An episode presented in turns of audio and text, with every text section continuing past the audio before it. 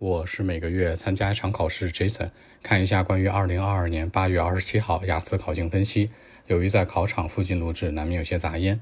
首先听力，今天听力第二部分呢又出现地图了，在消失了三周左右，它又又又出现了。第一部分呢是健身房报名相关，比较传统，是个填空。第二部分是儿童历史设施相关，匹配加地图。注意这个部分的题型有变化，上来就是匹配加地图，难度很大。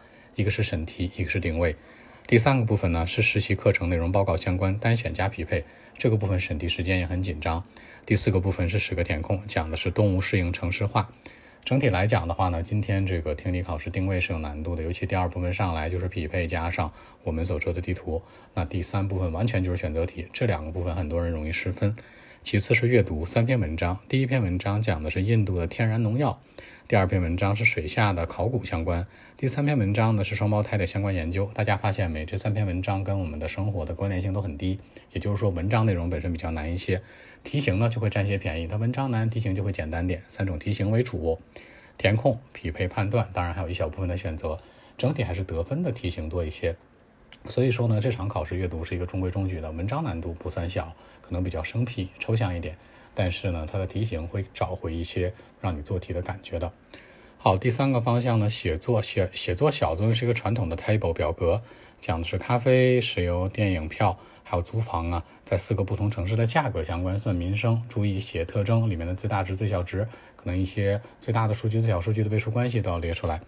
其次是大作文，今天大作文是一个运动类的啊，这样说的。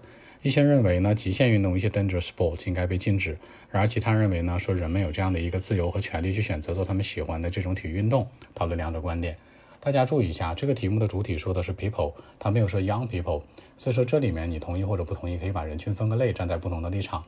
对于一些 adult 来讲，成年人来讲，可能做一些 danger sport 缺点会更多一些，但对于 young people 来讲，其实或者 young adult 年轻的孩子们 teenager 来讲，做这是没毛病的。那对于一些这样的情况去讨论，站在不同人的维度可能 OK。除此之外呢，除了站在人的维度思考，你还可以换一个方式，站在这个 danger sport 本身来说，danger sport 是什么呢？比如说做一些蹦极啊、跳伞呀，甚至玩滑板呀，甚至玩一些很刺激的运动，总之对你身体有一些 injuries、一些身体损害的一些运动可以去讨论。那其实呢，好坏参半吧。也就是说呢，做好防护措施可以是做好防护措施啊，是可以很好的一个让步的情况。所以这篇文章比较容易写，整体的写作难度一般般，听力难度会大一些，阅读的话呢，居中偏上一点点。这是关于今天整体考试情况。更多文本，微信 b 一七六九三九一零七。